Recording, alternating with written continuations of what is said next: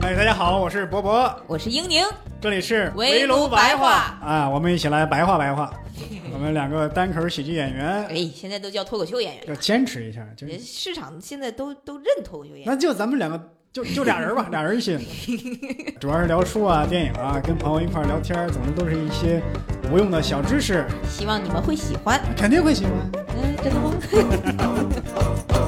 哎，大家好，我是博博，欢迎大家收听这一期的围炉白话。啊，这一期呢，我找到我的一个好朋友，呃，Lizzy。Hello，大家好，我是 Lizzy。为什么没有英宁呢？因为英宁呢，他已经走了，羡慕他。对，已经离开上海了，他是去了青岛啊。当然了，明天我也要动身 啊，离开上海。呃你要去哪儿呀？我去重庆。题外话啊，因为现在呢，上海就是他去外地啊，他还是需要一定的隔离的时间。我感觉重庆这个城市啊，相对的比较友好啊，隔离只需要七天啊。当然是我是看网上是这么说的呀，我现在还不知道实际情况是怎样啊，所以我就去了啊。啊，这一期请到 Lizzy 呢，是因为呃，Lizzy 她是一个非常重度的这个石黑一雄的书迷。他一直呢就就平时就狂热的向我推荐石黑一雄，不止一次啊。在他的推荐之下，我读了石黑一雄的三本书啊，先是那个呃被掩埋的巨人啊，还有克拉拉的太阳，然后还有这个长日将近。我觉得伯伯真的太善良了。其实为什么我来录这期播客呢？是因为其实刚开始的时候，我是找伯伯准备录一个视频，然后视频的话是我采访 伯伯，然后嗯讲一下石黑一雄。但是在采访的那一刻，我怂了，然后我在他家又喝酒啊什么的，反正就是临时最后做了一个决定，我们就录播客了。因为录播客的话就是不露脸，这样的话我就不会那么紧张。呃，这个不完全是这个原因啊，我纯粹是觉得这个视频版呀、这个这个画面不是很好看啊啊！当然，这个画面不好看跟我们人没有关系，跟这个我觉得这个环境，它它，因为一般情况下你要录书的这个节目呀，往往是在这个图书馆呀、书店啊，一个非常大的一个书架、背景墙，旁边是放着几盆鲜花。这样的这个背景有那种氛围，这个大白墙，这个这个就感觉是差点意思啊。但是呢，我觉得这个具体用什么形式来做，它跟这个还是我觉得关键还是看你这个内容、你的感受嘛。哎，所以我一直没有问这个问题，你为什么这么喜欢石黑一雄？其实我也不是说这么喜欢石黑一雄，就是嗯首先的话，我是觉得他写的东西我很喜欢。嗯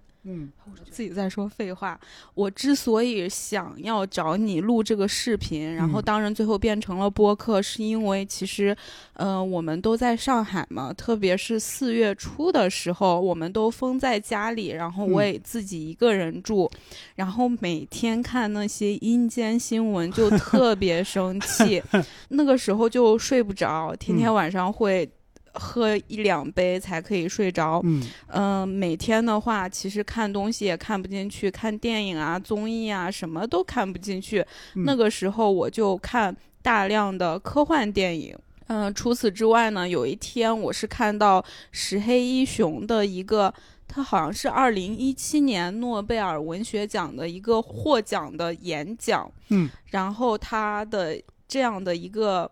speech 有嗯非常的让我觉得很治愈，然后特别是看到后面的时候，我就已经泪泪流泪泪流满满面面了。这说的都哽咽了，这是？难道就回忆一下都这么触动你？就我我是在想，他那个呃那个获奖词有什么是打动了你的？嗯，获奖词的话，其实前部分的话，呃，就是很正常，他在介绍自己小时候的一些经历啊，为嗯什么去写作呀，然后以及他婚后之后，包括他跟他女儿，就是包括《克拉拉与太阳》这本书的创作呀等等的。但是后面的话，他更多的是说一下大环境是怎么样，政治嗯是怎么样的，然后这个世界是怎么样的，但是。大概意思就是说，这个世界很，就是一直就是这个样子，嗯但是人们还是需要文学以及文学的重要性。所以当时我看完他这个演讲之后，我就会觉得嗯内心、内心多少有一丝的平静吧，就像嗯是嗯、呃有安慰一样。就是等于他的那个获奖词给了你一慰藉。那在这之前，你看过他的作品没有？嗯，看过。我一开始以为我看过他全部的书，然后还是其实今天，呃，我去找你录视频的时候，然后嗯我就快速了翻了一下，我发现有几本书我记不太住名字了，我没有看过，但是主要的作品，呃，比如像是《克拉与太阳》，嗯，还有他获诺贝尔文学奖的长日将近嘛。《长日将近》呀，中文我记不太清楚，但是英文叫什么 “Never Let Me Go”，然后当时也拍成了电影，还有一个叫《无可慰藉》，这些都有看过。嗯嗯，就是你最喜欢哪一部？基本上，嗯、最喜欢的，说实话，他获诺贝尔文学奖，以及他是一个长篇型小说嗯作家，但是令我最深刻、印象最深刻，或者让我最有感触的，反而是他的一个短篇集，叫《小乐曲》，五个故事。然后五个故事的话，它是有一个音乐的主题去嗯贯穿的，但是它。并不是所有是讲音乐的，因为石黑一雄其实在年轻的时候可能是，呃，像我觉得很多日本作家其实也是，比如像村上春树啊嗯等等，他们都对音乐有非常的痴迷。石黑一雄作为一个文青也好，怎么样也好，就是他曾经有想成为过一个音乐家，但是他差不多是二十四岁、二十五岁的时候吧，然后开始上了。就是 writing 的 creative writing 的一些课程，然后自己慢慢变成了一个作家，这个样子。其实原来还看过一些说法，说，呃，什么中文系是不培养写作的，有哪些作家是从这个培训班儿出来的？那这么说，石黑一雄他是从培训机构出来的一个作家。对，可以这样理解。那你你在看的时候，他都小说都有哪些点去打动你？比方说，你看的那个你比较喜欢的那个短片，是它是一个什么样的一个故事？短片的话，它其实有五个故事，然后嗯我觉得它感觉，呃，我不知道有一个英剧你看过没，叫《Inside Number Nine》，呃，啊九、号密室。看过看过。对，然后它故事的话，九号密室其实都是发生在跟九 Number Nine 相关的一个故事，但其实每个故事的话也没有什么大的连贯性。嗯其实这个短篇小说也是这样的感觉。首先推荐它的原因是因为大部分的石黑一雄，除了《克拉与太阳》之外，我觉得大部分石黑一雄的作品，它不是说那么容易读，不是嗯说那么通俗，特别像《无可慰藉》，就是像这样的，嗯对，嗯、它读起来。网上啊，有人说像卡夫卡的就比较意识流，嗯就是那本书的话，其实我也是花了挺长时间才看完的，以及嗯看了之后，其实很多细节什么的我也记不太住。但是这个短篇小说的话，就非常的怎么说呢，easily read，就是嗯嗯很很比较好读，比较容易理解，反正。对。然后我因为我通勤的路上单程差不多要一个多小时，嗯然后这本书的话，我大概两天的在通勤的路上读完了。嗯特别是有一个小说，我觉得特别感触。然后我看完之后，呃，在地铁上我有哭有流泪。我觉得石黑一雄他整体的这个写作风格吧，嗯，就是他看起来非常的平淡，甚至感觉他的故事你会觉得有一些温暖，有一丝嗯温暖。可是到最后的时候，他又把你拉回到了现实，然后你就会觉得无限接近于理想，但是最后又是无限接近于现实。就你刚刚说这个，我就想起诺贝尔文学奖给他的颁奖词，就是说，他的小说以其巨大的情感力量，发掘了隐藏在我们与世界联系的幻觉之下的深渊。我记得还那个瑞典文学院还说他他的那个主题主要有三个部分嘛，时间、回忆与自我欺骗。对，对，就是在他的小说里边，我看的故事，比方说那个《长日将近》，如果你单论情节的话，它没有说是多么的悬疑、曲折离奇，什么大悲大喜都没有。可能甚至有点日常的琐事，但是他的主重要的是一个人怎么看待这些事情，他的一些回忆是怎样呈现的，他愿意去进行自我欺骗，掩盖自己一个真实的感受，这是我看那个《长日将近》的一个一个一个想法，就是后来发现，就是说，好像他的很多的小说，甚至所有的作品都是这样的一个共同的主题，当然还是有不同的写法。包括《克拉拉与太阳》，其实嗯。也是、因为当时我看完《克拉拉与太阳》的时候，我记得我就有微信你，然后推嗯。荐你看这个书。对，然后当时我记得是我们有讨论过结局。嗯。结局的话，我当时看完之后，我最大的感觉就是，我记得里面的机器人就是克拉拉，嗯。她好像是被呃最后是退休了，然后被放在一个仓库里还是怎么样？但是它的主人的女儿叫什么 Joyce 还是我记不太清楚，但是那个女孩有被治愈，治愈好，整个环节就是整个书描述的。会觉得像假的一样，就很多人说啊，这个女孩有小女孩被治愈，但是我总觉得，嗯，更多的像一场自我欺骗。包括我记得文中当时有说，这个机器人，然后面对很大片的阳光啊等等，嗯就是这个情节会让我想起来《星际穿越》，《星际穿越》嗯的结局，不知道你有印象没？哦，我记得，对，然后特别是当那个爸爸找到他的女儿，然后在女儿的床前，那个女儿其实已经老去了，叫 Murphy，、嗯。就是墨菲，嗯。嗯、然后他就握着她的手，然后好像是人类确实是成功的，就是移民外太空了，嗯。但是整个对我来说，这个感觉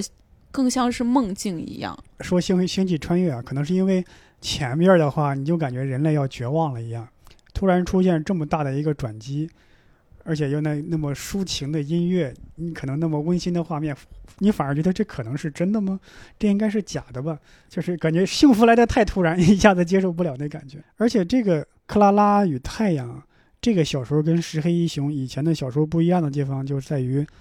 你看，在那个，我记得在《长日将近》的后记中，那个译者就提出来说，这个主人公是第一人称的回忆嘛。那么作为人来讲，他就有一个不可靠叙述，就是我在说的时候，我在回忆的时候，我可能撒谎。但《克拉拉与太阳》里边，他是一个机器人，他怎么撒谎呢？哎，小说的结尾，克拉拉你能感觉到他这个人出现了故障。我利用机器人的出现的这种故障，我又又实现了一种不太可靠的叙述。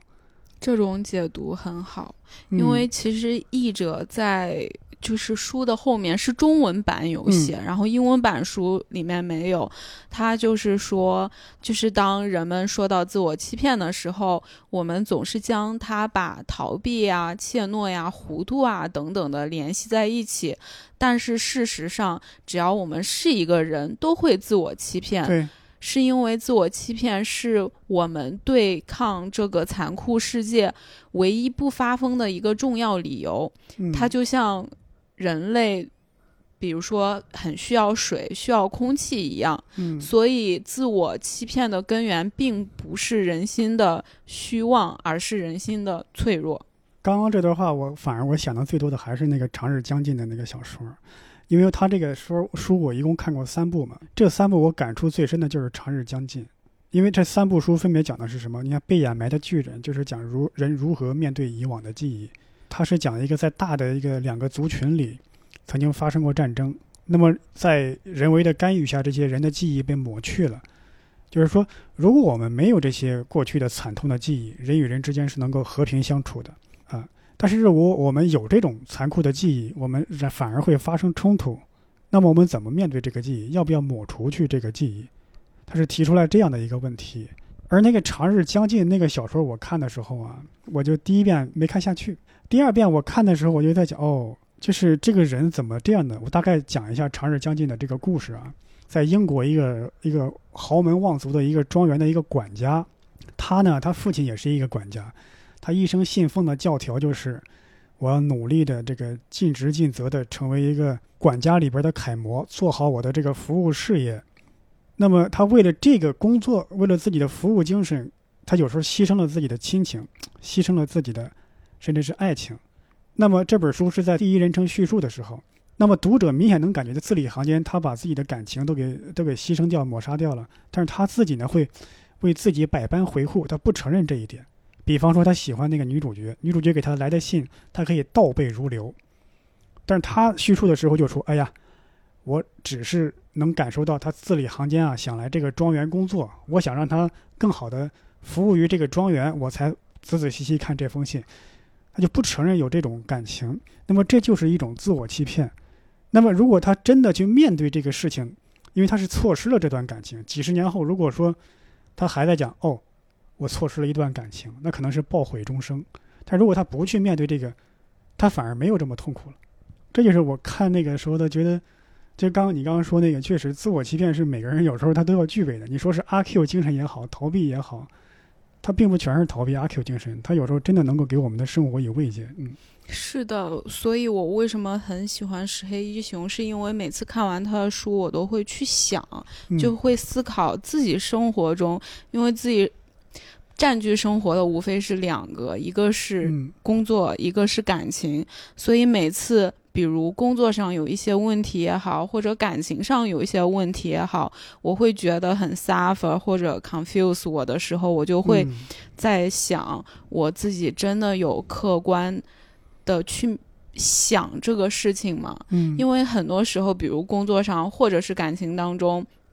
发生让自己觉得不开心的事情的话，那么人的第一反应也好，或者甚至是你的潜意识也好，你你去思考的方式，呃，更多的是你用这种思考方式，是因为呃，这样思考方式会让你没有那么 suffer。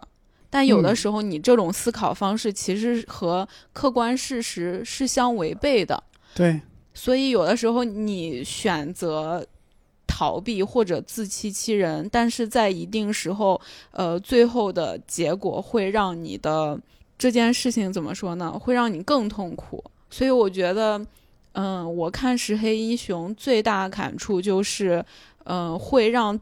自己在思考的时候吧，更多的是把脱离出来，作为一个 outsider，然后再想这件事情到底是怎么样。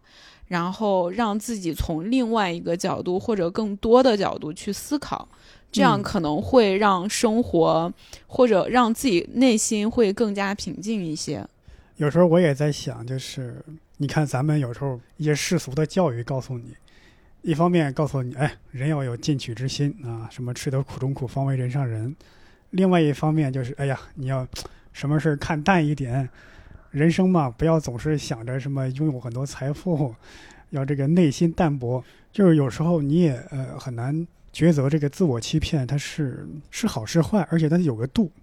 我怎么样的自我欺骗是好的，怎么样的自我欺骗是是不好的。呃，我有朋友他他自己呃养的那个宠物，养的一养养的一只狗就是去世了嘛。那他每次想起来都很痛苦，甚至不愿意就是跟别人讲这只狗没了。别人问他这个狗怎么样，他还是说挺好的呀，啊，在我朋友家里养着，在我爸妈家里养着，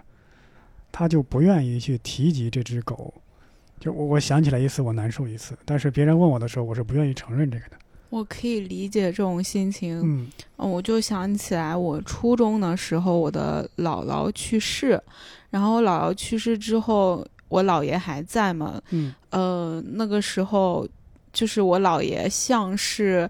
因为他失去了老伴儿，他他们就是一辈子的夫妻，然后姥爷也没有哭什么的，因为我姥爷本身他就是一个责任心很强的人，也很理性，然后把家打理的很好，把事业打理的很好，嗯，所以我姥姥去世的时候，我印象中就是他几乎没有怎么哭，嗯，反而是。做小辈的，或者像我妈妈啊，就是长辈啊，就哭得很惨。但是我姥爷没有流眼泪，因为那个时候很小，我不太能 get 到为什么他不流眼泪。然后直到有一天，就是过了好久，就是我姥姥葬礼什么的已经都办好了。然后有一天，就是我回家，因为我初中的时候是在姥姥姥爷家住，然后突然。有一天我回家，然后我发现姥姥不在了，嗯，我就跟我姥爷说：“我说啊，姥姥突然不在了。”然后我看到我姥爷带着我姥姥的一个戒指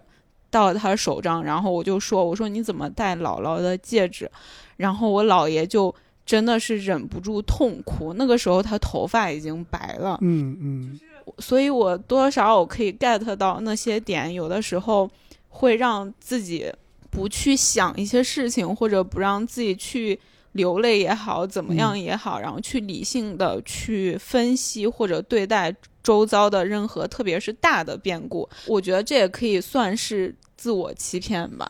对对，嗯，你看那个石黑一雄那个话，我觉得说的挺好，就在他那个意思之下，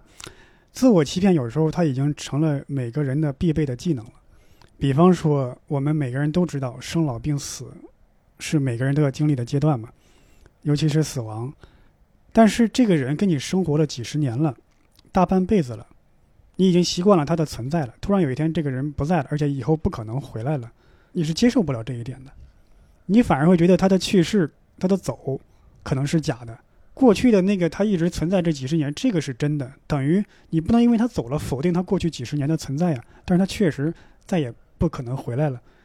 你这时候你的记忆就出现偏差，或者说你愿意自我欺骗，就不行，他还在，因为这是人的一个必备的技能。如果说你你不具备这个，很可能你真的会崩溃，你会受不了这个。对，嗯我觉得自我欺骗，感觉它是一个呃，如果一个人自我欺骗，感觉这个人很 weak，就是他不是嗯一个强者。但有的时候，自我欺骗恰恰是一种自我保护的一种嗯形式吧，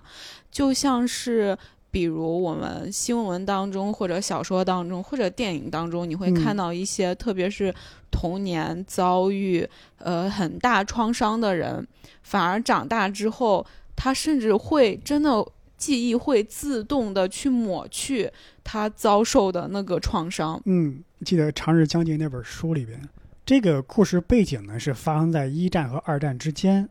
这个主角他所服务的这个庄园的主人是英国的一个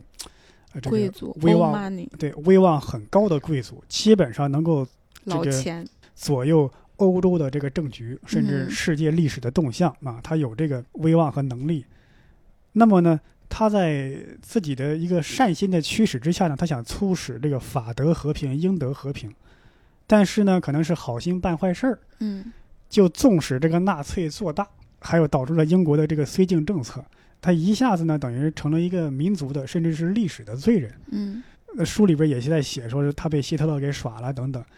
那等于是说，你原来这人名望很好，甚至私德还非常高尚，但是呢，私德高尚，大节有亏，啊，你成了一个民族的罪人。那么这个主人公呢，他说，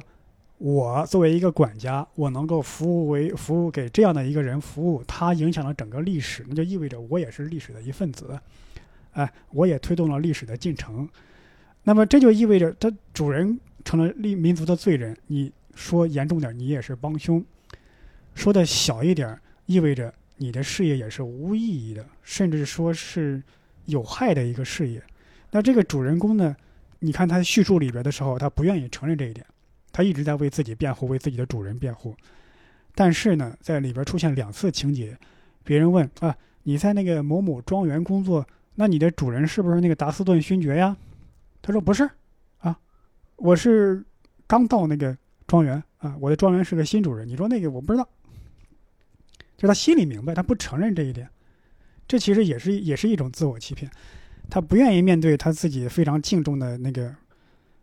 勋爵，哎，成了民族的罪人，他不愿意说，哎呀，我的天哪，我给这么一个人服务，他的名声败坏了，我的这个事业几十年的这个事业也是毁了，不是一个高尚的事业，他不愿意承认这一点。就没有人愿意坦诚自己的，甚至说失败吧。也不能说是成功或者失败，就是当你跟我说这段事情的时候，我突然脑子里想出了另外一个词，就可能是自我欺骗的一一种解决方案，或者就是它的反面，大概就是自我和解。嗯就是自己与自己和解，就是比如一个人有情绪，很多人会觉得这个人情绪化呀，或者什么很 emotional 是一个嗯不好的事情，但其实有情绪，或者甚至是自我欺骗，它我觉得它是一个很中性的词。嗯很多人他不允许自己有坏的情绪，嗯，嗯、或者很多人他不允许自己有不好的经历，对，比如事业上他不允许自己不成功。但确实，他可能在事业上不是所谓的世俗成功，所以这个时候就会有冲突在，会有嗯矛盾在。解决矛盾的最快的方法，可能就是自我欺骗。我记得以前看一个新闻，说一个农村老太太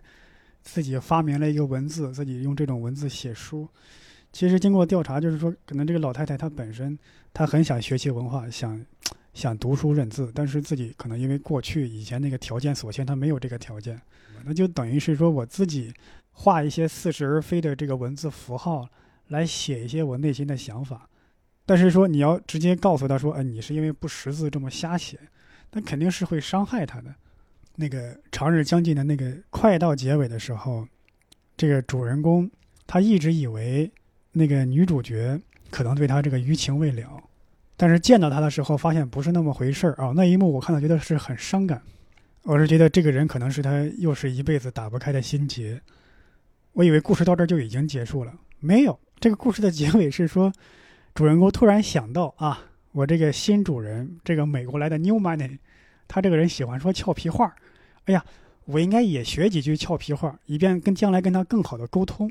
就这个人感觉是如此的超然，他从刚刚那个甚至读者都觉得伤感的氛围当中迅速抽出来了。你感觉他的这个职业精神，你原来觉得是害了他，现在感觉又能让他迅速的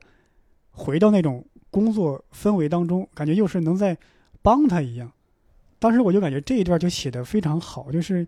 这个态度是暧昧的。你看，你可以很多方面可以去评价。一方面，这个人怎么这么没心没肺呢？嗯，这个这个心里的这个感情就在你面前就这么彻底结束了，你还能啪一下，哎呀，我要忙着我的工作，还有服务于我的新主人，是不是没心没肺？但另外一方面讲，这个人好坚强啊，嗯，一个可能守望了几十年的感情，说结束就结束了，然后自己还能迅速的投入到工作状态之中，这是一种坚强啊。我读石黑一雄的书的时候，我对这个作家会有一定的幻想。嗯，每次读他文字的时候，我是这样感觉的：我感觉自己在一个山里，春天马上结束，夏天马上开始，然后这样的一个山里面有很多的树影，然后还有小溪。大概中午十二点的时候，你站在这个小溪的旁边，有很多美好的树影，你会觉得很清晰，甚至是温暖的。但是你把手伸在小溪里面，你嗯会觉得这个水应该是跟天气一样暖和，但是嗯水竟然会有一些凉凉的。嗯，就是我，这是我读石黑一雄的时候脑海里闪现的一个画面。包括我为什么推荐他的呃短篇集叫《小夜曲》，因为石黑一雄他是一个擅长写呃人心理动机的，但是嗯他的类型可能更多的，比如写家庭也好，或者嗯写一个人的事业也好，但是短篇集的话，他更多的可能会写。人的感情，就是在感情方面可能会 focus 更多、更细腻。嗯，然后我觉得五个故事读下来，石黑一雄是一个非常善于写暧昧。这个暧昧不是说感情中的暧昧啊，更多的是不清的那个意思。就是更多他很擅长于写想要触碰但又收回的手。嗯我觉得他的东西没有很多 drama，也不是非常的 emotional，但嗯是很强的力量，或者你会觉得后劲儿很大。这个主人公他在叙述的时候，你能感觉到他是职业精神啊，已经在影响他在叙述的语言了。啊，我们就把小说里的语言当做他自己当做这个主人公的这个语言，就是处处在为别人考量，但是呢又又不认为这是自己刻意做出来的，就是几乎已经没有自己的声音了。比方说他在书里边，他就写他想问他这个雇主的话的时候，哎呀，我要挑个好的时间，看他心情好的时候，挑一个他最能接受的这个方式。那么这又又有两层意思：第一，他这个人很体贴，很为雇主考量；另外一个可能也有另外一个意思，就是他这个新雇主啊，可能不是那么好说话的人，或者说就算新雇主好说话，他对新雇主不信任，所以就这种模棱两可的这种叙述，在他的小说里就比比皆是。所以为什么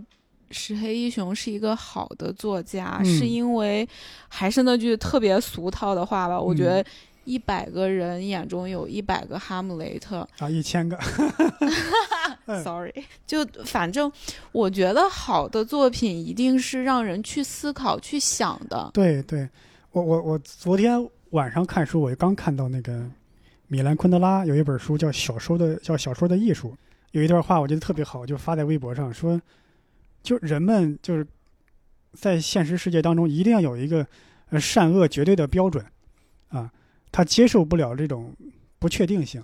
所以他们往往在没有理解之前就先批判。他在看书的时候呢，一定要就总结出个好人坏人来。这个就是他接受不了现实世界中真理的相对性，还有说小说的不确定性，这就是小说的一个魅力所在。他，你如果说你一定要较个真儿，哎，这人是好的，这么做不合理，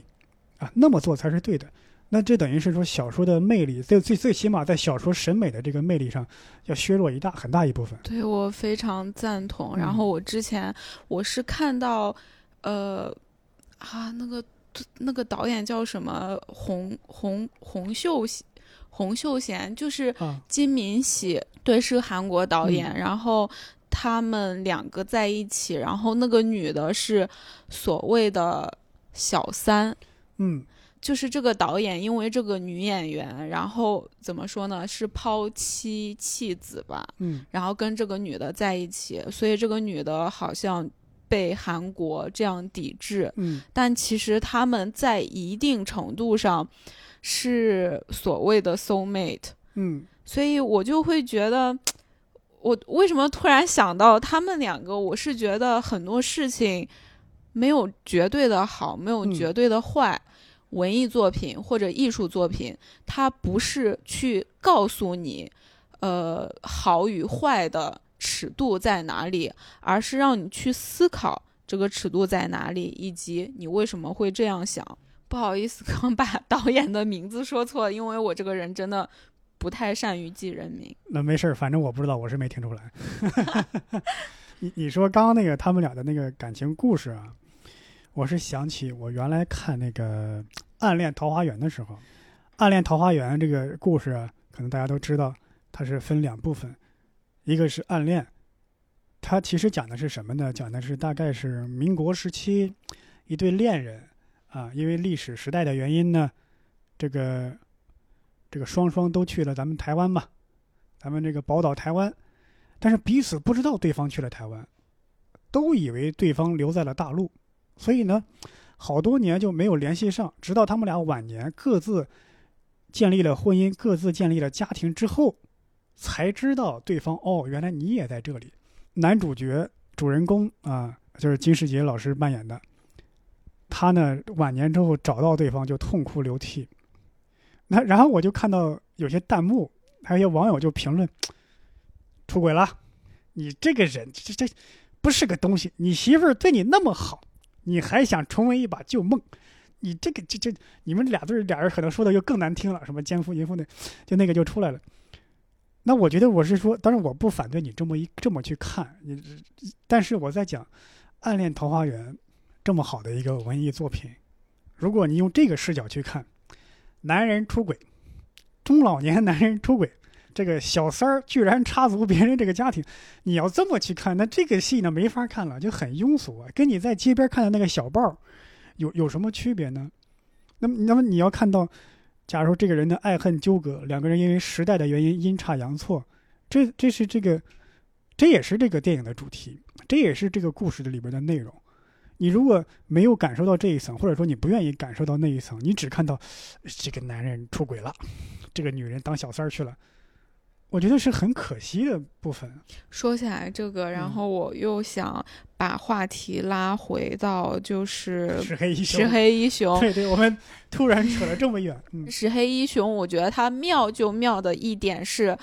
他写的故事，我觉得就像是平常发生在身边的故事。就比如说我刚一直说的小夜曲，嗯五个故事，我举一个例子吧。其中的一个故事，嗯、大概是我好像记不太清，有一个男的，他是吹萨克斯的还是拉嗯小提琴、大提琴，我就记不住。但是我就跟他说，他叫呃失一个失忆的音乐家吧。嗯然后他跟他的老婆离了婚，嗯嗯、他跟他老婆离了婚之后，他老婆嫁给了一个外科的整形医生，嗯呃，然后这个老婆可能是觉得可怜他吧，嗯，所以让他的呃新的老公，就是那个整形医生，去嗯帮她前老公，也就是男主去免费整容。嗯然后他老婆就说你是有才华的，但嗯是你可能因为长相的问题，不拉哦不拉不拉。后来这个想吹萨克斯的人还要那么帅气干嘛？反正最后这个男的就接受了，接受嗯之后，然后他跟一个好像是女明星还是女富豪，嗯反正就是他们两个一起，可能就是整容，所有整容的人都关在一个非常豪华但是隐蔽性很高的一个酒店里。嗯然后这样子的话，他们两个可能住隔壁还是邻居，反正就是呃相互认识了。然后两个人又是下棋啊，又是聊天，嗯然后来来回回产生了情愫。产生了情愫之后呢，呃，可能疗养之后要怎么说？要出去拆绷带了。嗯嗯等等的，这是很短的一个故事。然后结局的话，大概就是两个人虽然都有一定的火花也好，或者嗯是微妙的情愫也好，但是呃，可能作为一个中年人吧，都觉嗯得这个感情就到此为止，就在这里就行。就比如说结尾的时候，可能念一下，就是、嗯呃里面的那个呃女主，也就是那个非常有钱的女的，她就说她在准备挂机的时候，我用我。指的是呃男主，就是男主用夫妻间打电话的那种快速以及例行公事的语气说“我爱你”，然后沉默了之后，女主也用例行公事的语气说“我也爱你”，然后电话就这样挂了。嗯。男主就想，天知道他是什么意思，但是我想我也没什么可以做的了，只能等着把绷带拆了。呃，也许像他说的那样，我应该向前看，生活不单单只是爱一个人。也许这次真的是我的转折点，我的嗯明星梦不远了。也许这个女主说的对。就看完这个结局，然后在地铁上就哭了，我也不知道为啥。他是反情节的，又但是这感觉这就是生活。你如果按照那些通俗电影他们的写法，可能两个人在一起了，两个人因为某个误会分手了，没有没有什么重大的事件发生，两个人就这么自然而然带着一点遗憾，又有点平淡这么分开了。你就感觉这就是这才是生活，对，因为我想起雷蒙德·卡佛有一个短片，大概意思说的是一个中年男人，他的妻子去世了，啊，他就想把可能因为比较伤心嘛，就把家里的这个家具要都变卖，他不想睹物思人嘛。变卖的时候呢，他呃就把家具都腾出来，放在自己家的草坪上。放在草坪上的时候呢，按照那个屋里的那个摆放的位置，就 摆在草坪里。这个电视机、音响都是通电的，就这么着吸引到了一对男女，就觉得哎，这这个草坪上怎么有这个呢？他俩就 躺在沙发上，躺在床上就，就想玩玩一番。这时候呢，正好男主人出来了嘛，给他们俩讲了这个事儿。哎呦，这个女主女孩就很感动，要陪着这个中年男人跳一支舞。然后在跳舞的过程中呢，你就感觉他俩之间好像有点暧昧的情愫要发生，感觉这一刻好像是两个人要怎么怎么着了一样。但是跳完舞之后呢，俩人又分开了。小说的结尾就是在以后的日子里，中年男人回忆说：“嗯，这个这一对青年男女真不错，又给了我以慰藉。”而那个女孩在评价这段事情的时候说：“你知道吗？那边那一天见到一个男的跟个神经病似的，特神经。我给你讲讲这个人。”哦，当时我一看，哦，这样的故事我在以前可没有看过。你说有什么生离死别吗？还真没有。但是这种每个人对回忆的不同的处理的状态，这种前后的判若两人，这种反差感，确实是生活中是能见到的呀。这里边有谁是好人是坏人吗？那个中年男人就是好人，这个女孩是坏人吗？没有啊，他也不是坏人啊，他只是一个当下的人的一个心理状态。当时我就感觉，哦，这怪不得很多人喜欢说看卡佛的小说。我之前没有看过，但我看完这一篇，我大概明白为什么了。就刚听完你讲的那个故事，然后我嗯就想起来石黑一雄小夜曲的另外一个故事。嗯嗯，就是说这种所谓的记忆的。怎么说呢？反差或者每个人记忆点真的可能很不一样。嗯呃，比如其中有一个故事，大概讲的是男主和一对呃 couple 一对夫妇，然后他们好像是年轻的时候吧，他们三个都是呃文青一样的人物，然后男主的话喜欢这个 couple 当中的这个女生。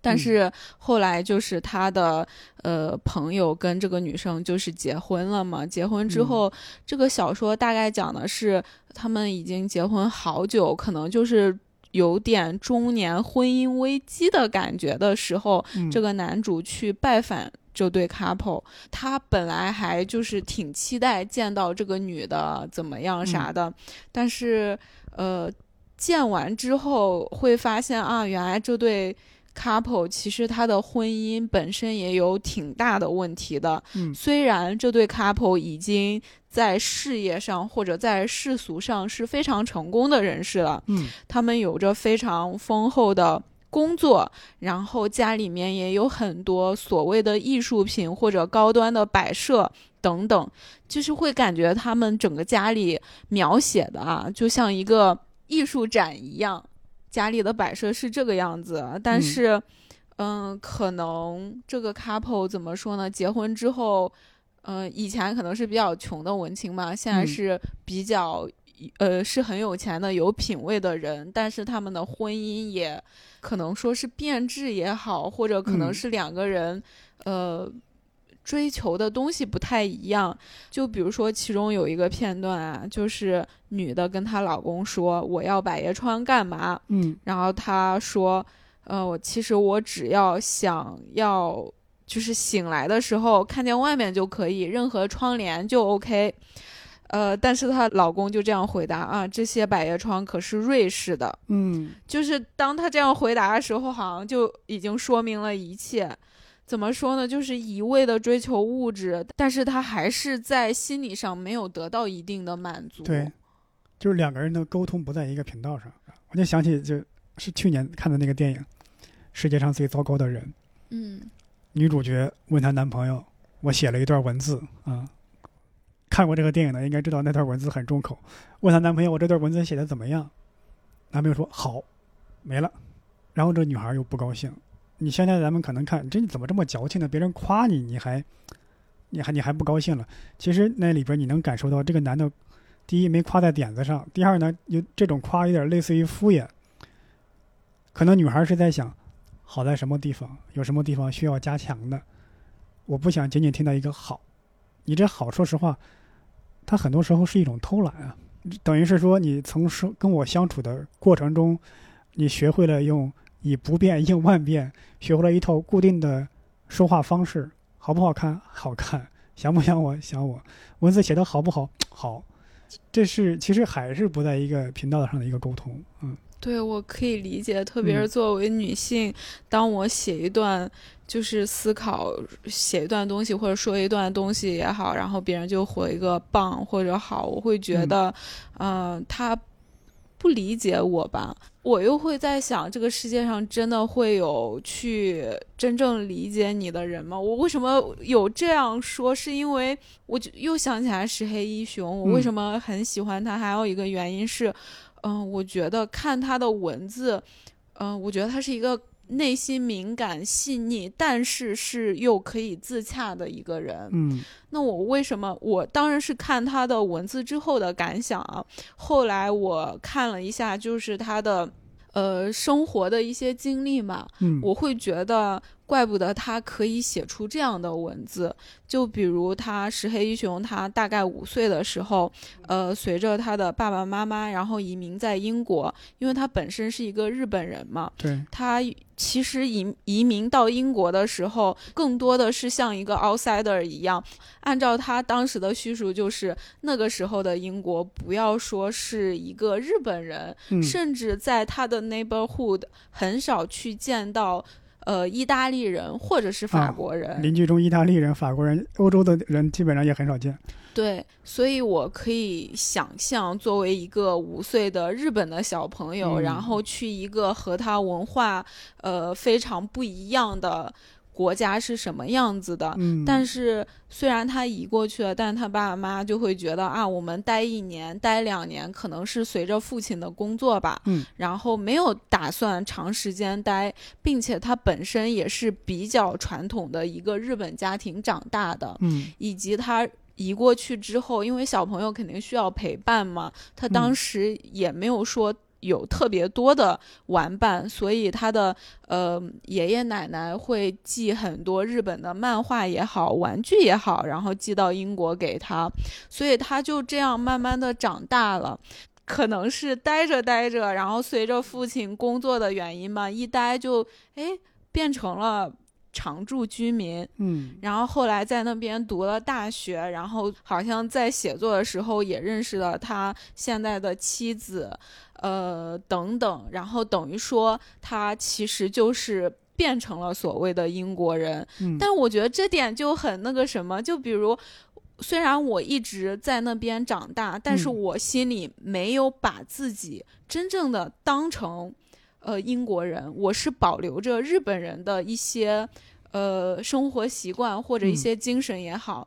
因为每个人都是需要有一种文化认同感，因为嗯这是他的根。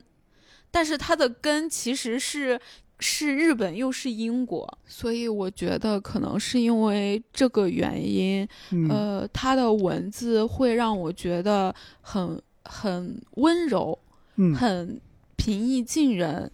但是同时却有一种疏离感。我觉得这跟他的生长环境，我觉得是有很大的关系的。嗯因为石黑一雄一直说他想成为一个 international writer，就是一个国际的作家。对但是，嗯，可是人确实有跟这个说法的。嗯嗯他可能日本的根，嗯、没有那么扎实，但是英国的根也没有那么扎实，是因为对他在这种飘忽不定的情况下成长的，所以我觉得他的文字给我的感觉也是这样。我看的时候，我会感觉我很久没有看到这么关注人的内心的一个书了，一个作家了。也可能因为最近这些年也确实看看小说看的少，看的也只不过也是科幻小说。科幻小说跟跟这样的呃纯文学的小说又不太一样，就是如此深入人的内心，以至于以至于我们如何看待自己真实的世界。刚刚那个诺贝尔颁奖词就是说的很好，现实世界与呃与内心的记忆的一道深渊嘛。我会真的在看《长日将近》的时候，我会去审视自己过往的一个记忆，主人公的这种自我的内心欺骗，我平时有没有？有，有多少？有很多，哪些是好的，哪些是坏的？我那我也说不上来。不要说你自己的生活了，就连你如何评价这个主人公，我每次看的时候，我每一遍看，我对主人公的评价都会变得不一样。说实话，《长日将近》我第一次看没有太读下去，因为作为一个这个长在红旗下的社会主义青年，我突然看到一个管家是吧，处心殚精竭虑的、殚精竭虑的是要服务于别人，我下意识说这不是奴性吗？对吧？你怎么这么就想当好一个奴才呢？后来我想了想，你这个我又是拿价值观来判断小说了，我不应该有这种想法，我就把它当成一个职业。这个人很有职业精神，对吧？假如说他是一个医生、一个警察、一个军人，啊，医生救死扶伤，军人保卫国家，警察是保护这个居民安全，一个很神圣的职业。我会这么去看吗？我反而不会了，对吧？只是他这个职业是管家，人的服务精神就当于一个饭店的服务员、经理一样，一个职业，你怎么能说人家奴性呢？然后我再这么去看，哦，主人公的事业心对他的心理的影响，我我我觉得我这样我就完全看进去这个小说了。我有时候真的会为这个主人公扼腕叹息，啊，这么有职业精神，自己父亲去世的时候都没来得及去看最后一眼，啊，跟女主角阴差阳错的这个错过了，你会为他感到惋惜。但另外一方面，我们跳出这个叙述的视角来看，因为叙述视角完全是他内心世界。我们不看他的内心世界，我们从外在去看，他作为一个英国顶级庄园的一个大管家，我们姑且把他看成一个大企业的一个总经理，嗯一个一个 CEO 这样来看，他是一个成功人士啊，嗯手底下最多管过二十八个人，嗯这个接待过几百的几百个人，这样这这组织过这样的大宴会，而且这个服务标准，人家提出来一套这个这个非常好的标准，电影里演过这个同名改编的同名小说改编的电影，这个碗、这个碟子、勺子、刀叉放在这个桌子哪个位置要仔仔细细的测量，这是非常好的一个标准的服务的流程。你这么讲，他是一个成功人士啊。嗯如果说你没有深入他的内心，那我们外人来看，这是一个事业上很成功的人，只不过是他把他的内心剖析过来给你看，你的啊、这个人好可怜啊，又过一阵你觉得哦好惋惜啊，那这个人是更丰富具体的一个人，之前我也有跟你说过，其实石黑一雄写这本书的时候，他本来其实到后面那个管家，他心理上是有一定的转变的，嗯他是有一定的自我反省或者深思的。嗯然后一开始他本来是想着把这个人物就是作为一个非常尽职尽责的管家，就这样过好一辈子了。但是嗯石黑一雄有说到他。写这本书的时候，有一天躺在自己沙发上，然后嗯听到某、某某首歌吧，嗯然后他得到了震撼也好，嗯或者共鸣也好，他觉得啊，一辈子不应该这个样子。嗯看起来没有太大的转变，但是嗯其实主人公他内心还是有一定的深思或者一定的转变的。嗯，在我看来，这就是很难得的一件事情。换在正常人的呃生活里，我觉得这是很难。因为一个人过一辈子，特别是到你三十岁甚至四十岁，你的思想也好，你的价值观也好，都是固定的。对，怎么可能去推翻你之前所做的事情或者怎么样？我觉得是很难的。就是这本书，我想起来另外一个电影叫《嗯朗读者》。嗯 就是我为什么想起来这个电影，是因为其实里面的女主她被送上了军事法庭，是嗯因为他觉得他的工作就是一个呃看门的人，所以当很多犹太人当时好像是失火什么的，然后他呃没有去开门，导致了很多犹太人当时。被活活的烧死。战争结束之后，他被送上了军事法庭。其实他是可以有机会为自己开脱的，但是他不想去承认自己不认字这个现实。嗯所以你说他有错吗？在道德方面他是有错的，但是站在他个人面前，他就是只是自己在做自己的工作而已，因为他的认知就在就是这个样子。这个这个电影我没有看过呀，但是关于纳粹的这种批判，现在也是有有持续了很多年。因为我记得那个呃路西法效应里边就描写过，他说系统性的力量就在于每个人只负责自己那一份眼前的那一份工作，众多的人协力就完成了一件非常罪大恶极的事情。那么这些东西往往是处在最上方那个操盘的人，他能够看到这一切。那么剩下的这个人就盯着自己眼前这一亩三分地儿，对，那么他也做成了这个恶，但是这个恶呢，他的罪恶感会减轻，甚至是会消失。这就好像这有一个按钮，按一下能发射一个导弹，能把把一部分人炸死，直接就是杀伤人的武器去比，那么你的罪恶感会会削弱很多。你按这么一个按钮，啪，一个导弹飞过去了，炸死了几百公里之外的一群人，你看不到这些人的，那么你的罪恶感会减轻很多。那么在这种情况下，有人告诉你你炸死了几百个人，第一你可能会惊讶，第二，那几百个人对你来说那就是一个数字，因为你没有建立过那个血淋淋的那个那个场面。那么这个女主角她肯定是有罪，她有错，但是在那个位置下，她是可能她看不到这一层。最后补充一点吧，我觉得嗯石黑一雄他写的东西很，我不能说很思辨吧，但嗯是他会让人去站在另外一个角度，或者从自我跳脱出来去审视自己的一些事情。当然，这个审审视也不一定全是客观的，因嗯为人，我觉得人就是主观的。我觉得你想的事情也好，或者你处理的任何关系也好，其实嗯更多的是处理你和你内心的反应的关系。嗯所以我也一直挺赞同说什么你你一生当中最重要的关系就是你自己与自己的关系。嗯我觉得石黑一雄之所以能写出来这样的文字，嗯，他一定是一个可以自洽，并且内心很有力量的一个人。因为我记得他访谈里说过，他说他是一个靠回忆写作的一个作家。我记得你刚刚说那个短篇小说集，有一篇应该是第一篇，就是讲一对儿夫妇分手了，呃，可能要离婚了。离婚之前，这个他们还要等于是重温一把旧梦。女呃，这个女主女女主角她要在那个窗台前等候，嗯男主角就划着船嗯在他窗前经过，唱一首歌。男主角是很好的歌手嘛，嗯就是说我们要分开了，但是这段记忆我们要让它变得更美好。就是他是愿意给记忆赋予这个仪式感的一个人。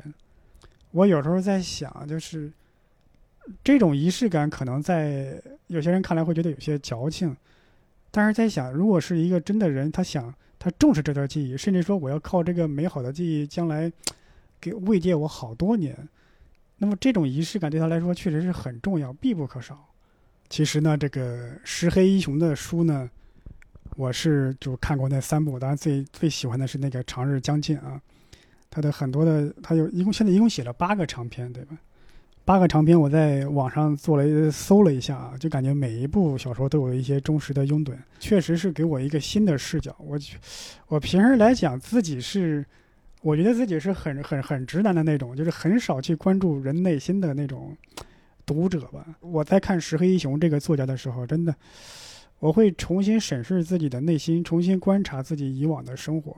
有时候看完那个《长日将近》，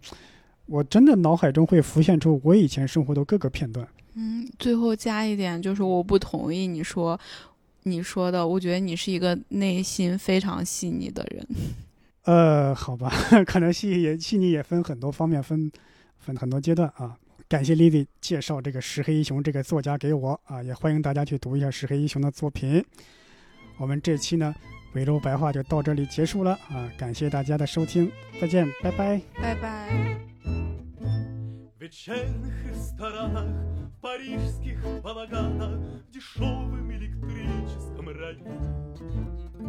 Всю ночь ломаю руки от ярости и муки,